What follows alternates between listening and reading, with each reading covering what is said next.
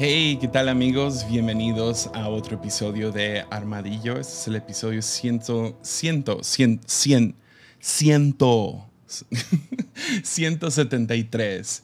Y uh, se llama ¿Qué es agua? Como pregunta, ¿qué es agua?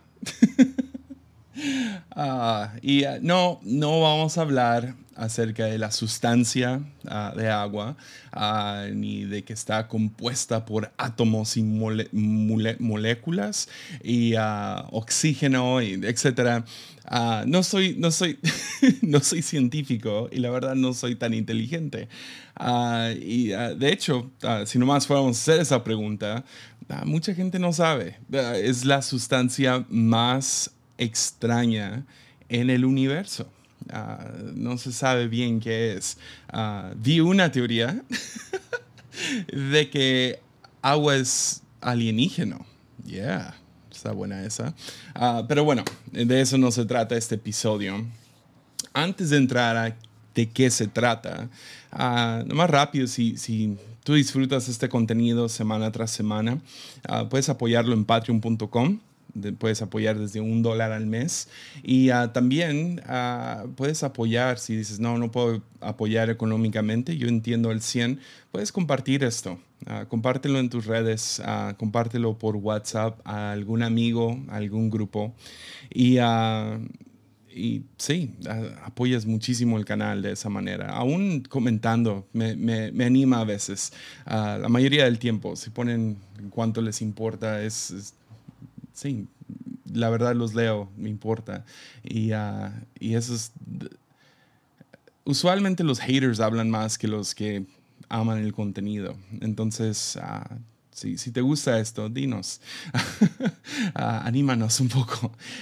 pero, pero sí, hoy, hoy quería hablar algo súper casual, algo que ha estado en mi corazón durante toda esta pandemia. Uh, de hecho, he, grabado dos episodios sobre el tema y uh, estuve leyendo Éxodo hace poquito y, resaltó es, este versículo y dije, no, tengo que hacer un episodio acerca de, de, este tema de nuevo, pero con este versículo. Entonces sí, ¿qué tal entramos? ¿Qué es agua? Éxodo 25, versículo 8 Dios, Dios hace lo siguiente. Dios le dice a, los, a Moisés, le dice, haz que los israelitas me construyan un tabernáculo para que yo habite en medio de ellos. Este, este versículo básicamente resume la religión organizada, ¿no? O sea, la idea de lo malo acerca de la religión.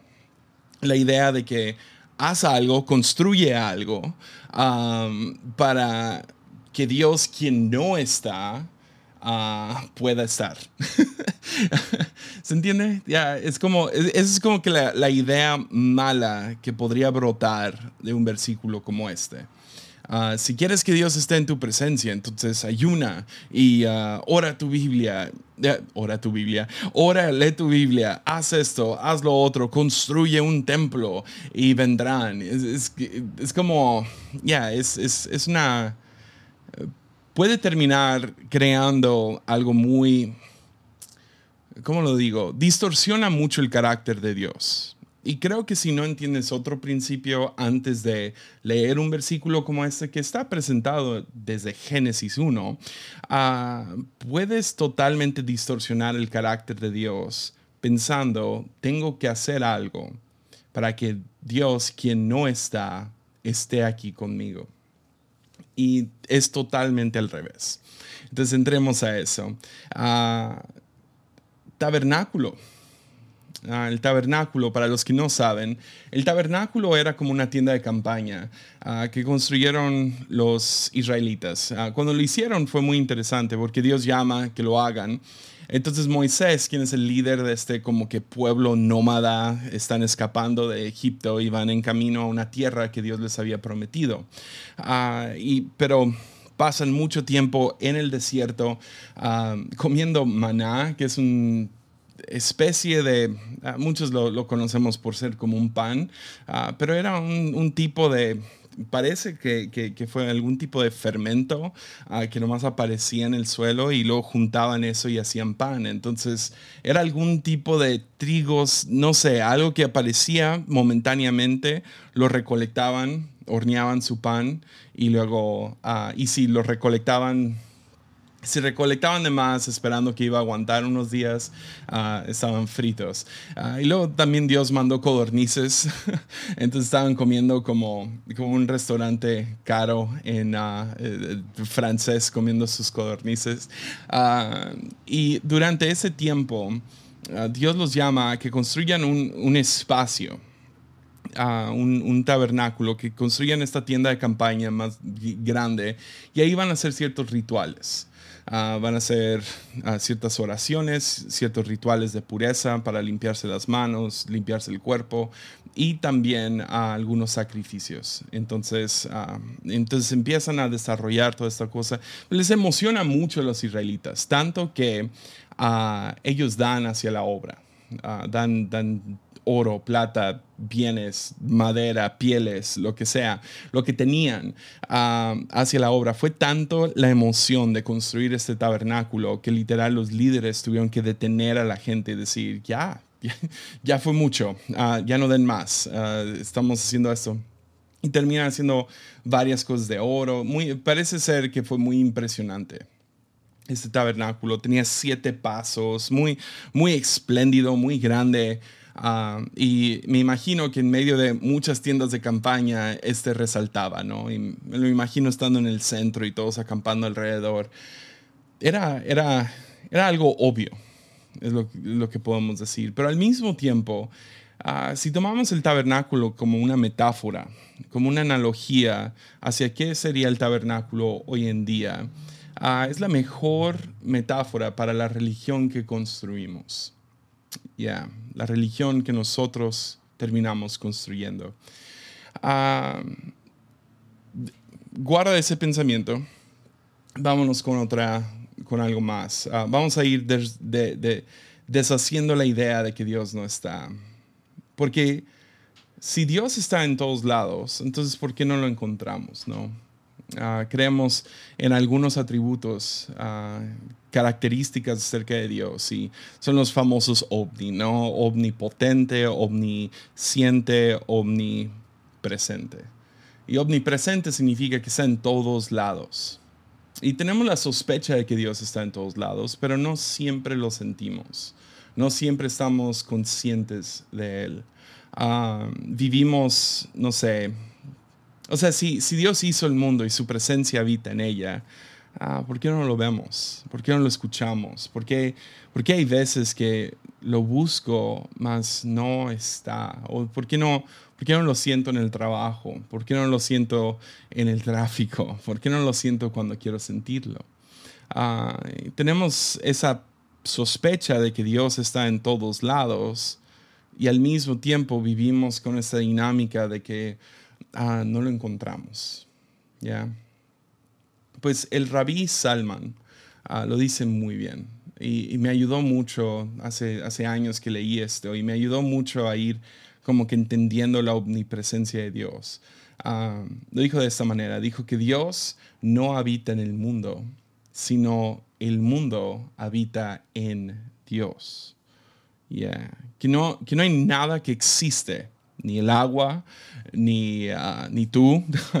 Ah, todo existe dentro de Dios, habita dentro de Dios. Ah, entonces, todo está en Dios. Tú, yo, árboles, asesinos, niños, drenaje, flores, o sea, y en específico el tabernáculo, ¿no? todo déjalo digo así, todo y todo habita en Dios. Hay una parábola, ah, como una imagen, y está muy buena, ah, de, unos peces que van nadando y se ve, ¿no? Completamente azul. Imagínatelo como un meme. Ah, tienes todo azul y tienes dos pescados que van, dos peces que van nadando en una dirección y luego uno que viene del otro. Y, y el uno le pregunta a los dos, les dice, ¿qué tal está el agua? Y como que reaccionan como, ah, yeah, bien. y siguen nadando los dos y luego uno de esos peces le pregunta al otro, ¿qué es agua? Porque así funciona, ¿no? Que podemos habitar tan profundamente adentro de algo que terminamos perdiéndonos de en qué estamos. Ya, ¿qué es agua? ¿Qué es Dios? Eh, ¿Cómo, ¿Cómo, está el agua, chicos? Bien, ¿qué es agua? Ya, todo y todo habita en Dios. El problema es ese, ¿no? Es que aunque todo y todo habita en Dios, es difícil descubrirlo. ¿Cómo le hace un pescado para descubrir el agua si está completamente rodeado del agua? O cómo le hace, cómo le hacemos para despertar al Matrix y ser Neo, ¿no? Ah, ¿Cómo le hacemos si estamos en algún tipo de, de simulación despertar a la noción de que estamos dentro de ella? ¿Cómo, le hacemos para despertar a la realidad de que Dios va adelante, detrás, debajo, por encima, a nuestra izquierda y a nuestra derecha? ¿Cómo despertamos si estamos tan envueltos en la presencia de Dios? ¿Cómo despertamos a la noción de que aquí está? ¿Cómo lo descubres? Tiene algo que ver con cómo nos comportamos como humanos. Es, como, yo, sé que eso suena raro y, por favor no lo confundas con que esto es como que alguna enseñanza de, de pórtate mejor. No, pero sí tiene que ver con nuestro comportamiento. ¿Qué hacemos para descubrir esto? Claro que si a lo mejor lo buscas, lo encuentras por tu propia cuenta. Si buscas a Dios y dices, ok, voy a entrar a mi propio camino de encontrar a Dios, a lo mejor lo encuentras. Pero digamos que, que no me sé el camino.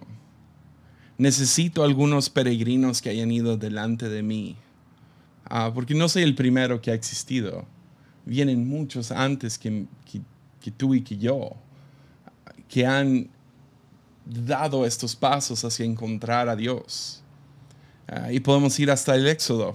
Dios mismo llamando a Moisés, diciéndole, construye un tabernáculo. Entonces, si quiero aprender de Dios, si quiero conocer a Dios, si quiero descubrir a Dios, una de las mejores maneras es imitando y aprendiendo de aquellos que vinieron antes que nosotros. Aquellos que tuvieron esos encuentros con Dios y que nos podrían explicar qué son esas prácticas que nos podrían guiar hacia tener una mejor conciencia de Dios. Pues para eso sirve la religión, el tabernáculo. Para eso existe.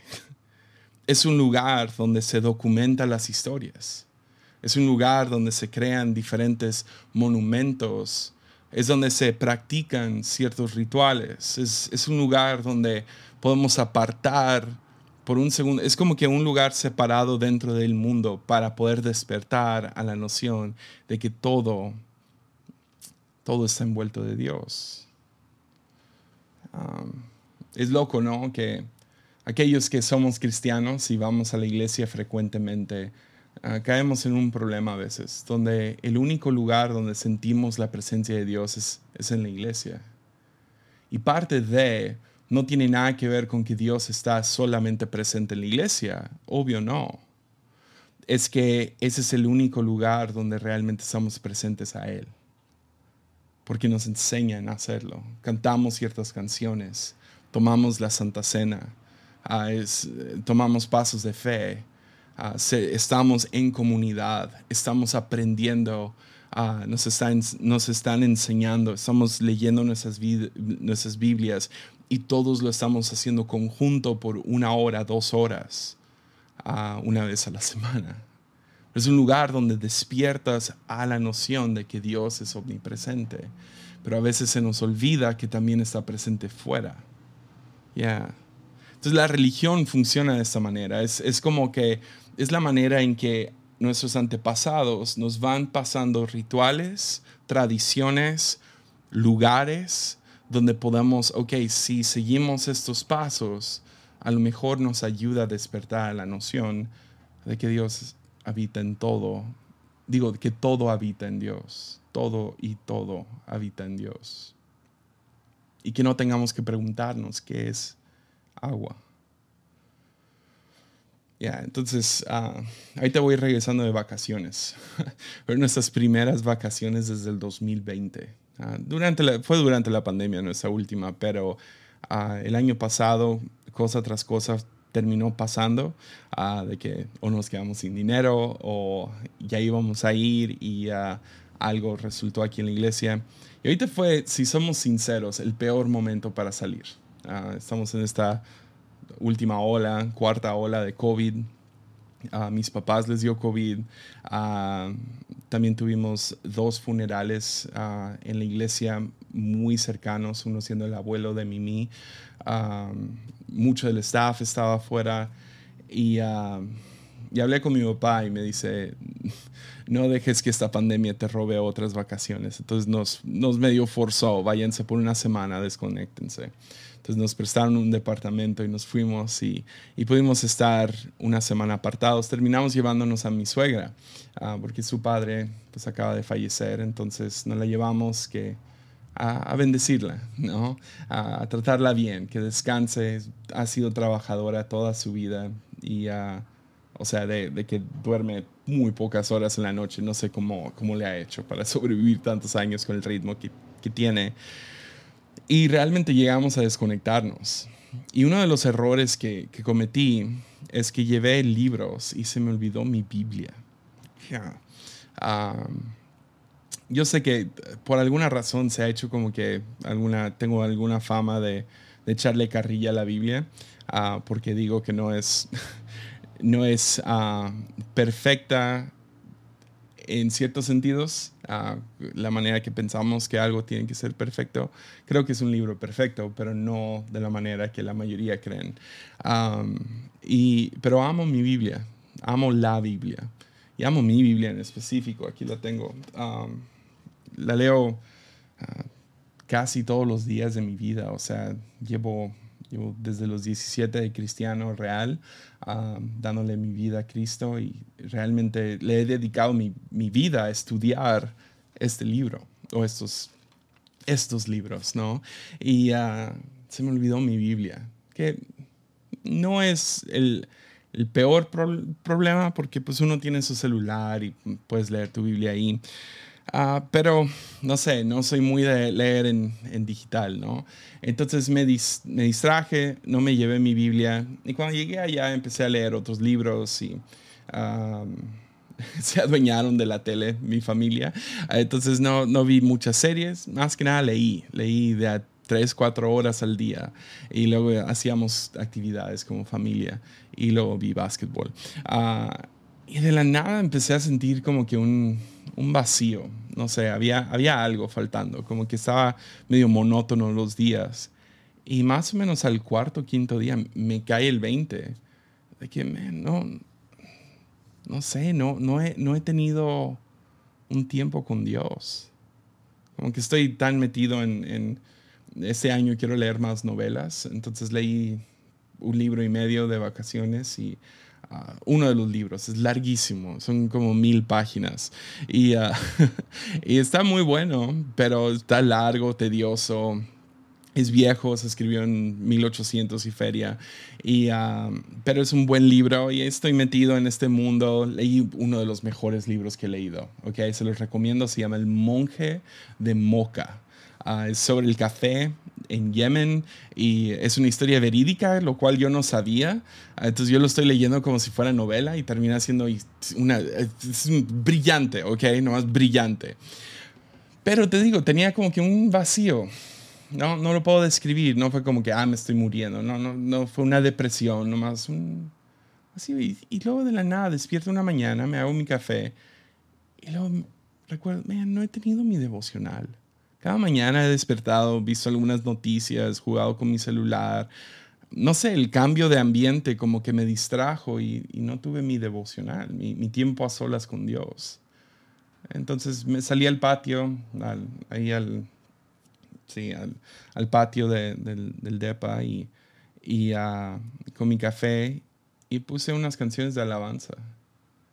Y ah, puse una de John Mark McMillan. Ah, lo había escrito, ¿no? no escribí el nombre de la canción, pero, pero, oh, man, esa canción me...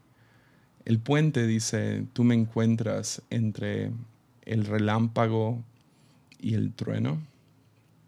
Y toda la canción, no sé, esa parte me ministró tanto y en ese momento fue tan obvio que estaba con Dios, que, pude sentir su presencia. Y había algo como que sanando después del estrés de, pues nos dio COVID a nosotros, mis papás tenían COVID, que pues eso siempre preocupa, no importa qué tan vacunados están, pues todavía escuchas historias de gente al azar, etcétera a toda la iglesia, como que estando en un tiempo muy loco, estrés acerca de los próximos viajes, todo, como que por un momento, ah, estoy con Dios. Estoy con Jesús en este momento. Lo puedo sentir. Estoy con Él. Y leí un poco de mi Biblia y ahí es donde me topé con Éxodo Éxodo 25, crea un tabernáculo. Y nomás me recordó a esto. hay ciertos rituales que nos pasamos. Ahora, ese fue fuera de la iglesia, fue, fue en vacaciones, pero fue algo que aprendí dentro de la iglesia. Entonces, a lo que voy es esto. La religión no es un sistema perfecto. No lo es. Creo que la iglesia será perfecta, pero la religión no es. Y eso es obvio, todos lo sabemos. Hasta es como que un tipo grosería decirle a alguien que es religioso, no sé religioso. pero le gana a inventar, a intentar navegar todas las preguntas existenciales sobre la infinita conciencia de quién es Dios solo. La religión nos ayuda con eso. La iglesia lleva más ya de dos mil años. El cristianismo nació junto con la iglesia. Y, yo sé que algunos van a argumentar, no, es el Espíritu Santo, etc. Sí, ah, está siendo más influenciado por Nietzsche, quien dijo que Dios está muerto. Ah, que por nuestros antepasados. Cuando dices, no, yo solo, yo en individualismo y la religión es mala, ah, ya eres, eres más progresivo de lo que piensas. lo que queremos es tener nuestras anclas bien puestas en las tradiciones cristianas. ¿Por qué? Porque llevan dos mil años y, hay una gran parte que funciona. Claro, no queremos religión muerta, pero tampoco queremos vivir siendo, no sé, viviendo una en contra de religión. Porque religión es una de esas, uno de esos regalos. Es el tabernáculo, no es Dios mismo. Es un tabernáculo donde aprendemos ciertos rituales, donde descubrimos diferentes maneras de conectarnos con lo divino. Entonces Dios, Dios mismo llama a Moisés a construir un tabernáculo. Yo creo firmemente que Dios llamó a los primeros padres de la fe, padres y madres de la fe, a construir ciertas, o sea, sabemos esto Jesús mismo nos dejó la Santa Cena. sabemos que el bautismo fue, fue uno de esos rituales que se mantuvo. ¿Por qué? Porque Jesús fue bautizado. Jesús iba al templo. Jesús conocía el Torah. Y no creo que vino para establecer una nueva religión, eh, lo cual sí medio salió de ahí. Pero esa nueva religión que nace de la iglesia, ¿no? Eh, lo puedes ver así, Jesús nos da el Espíritu Santo, el Espíritu Santo nos da la iglesia en el día de Pentecostés y la iglesia, de la iglesia nace religión. Entonces sí, es, como tres, cuatro capas separadas de, de Jesús, pero al mismo tiempo yo creo que fue parte del plan. ¿Para qué? Para que podamos tener una Biblia, para que podamos tener ciertas tradiciones, para que podamos tener rituales semanales que nos despiertan a la noción de que, oh, todo esto es agua. Estoy nadando en agua. Y que no tengamos que hacernos esa pregunta, ¿qué es agua? Ya. Entonces, Dios llama a Moisés a construir un tabernáculo, un lugar de cuatro paredes, donde pueden ir descubriendo, donde podemos ir descubriendo quién es Dios, con la sabiduría pasada de generación en generación, y que ahora nosotros podamos pasar nuestro conocimiento a nuestros hijos y a los hijos de sus hijos. Entonces la religión es una estructura que no se nos ha pasado para ser formados en la religión, que se nos ha pasado, perdón, para ser formados en la realización de que todo y todo habita en Dios. Entonces termino diciendo esto. A lo mejor la religión no es el mejor, no es el mejor sistema, lo sabemos. Pero es mucho mejor intentar hacer esto solos. Entonces ve a la iglesia, aprende a orar, canta las canciones, lee tu Biblia. Y no, no, no, una vez más, eso no es de forma de juicio de lee tu Biblia. No, no es así, no, en buena onda, lo entiendo al 100. No hay juicio aquí, no hay. Yo entiendo. Entiendo que muchos no tienen una opción de una iglesia sana, buena, etcétera, que es mucho más abusivo y tóxico. A lo que voy es esto. Cuando tengo hambre, como. Cuando tengo sed, tomo agua. Cuando no he respirado por unos, segundos, necesito agarrar aliento. Y de la misma manera, nuestro, nuestra alma clama. Eso dicen los salmos. Nuestra alma tiene sed de Dios. Y donde lo encuentras no es necesariamente, uh, está en la iglesia. No, la iglesia, el tabernáculo, la religión nos ayuda a despertar a que, oh, todo, todo, todo está lleno de la presencia de Dios o todo habita en Dios. Entonces sí, construye un tabernáculo. Ten una disciplina ah, para alimentarte, para satisfacer tu sed. Y ese sería el episodio. Nos vemos aquí la próxima semana. Ánimo.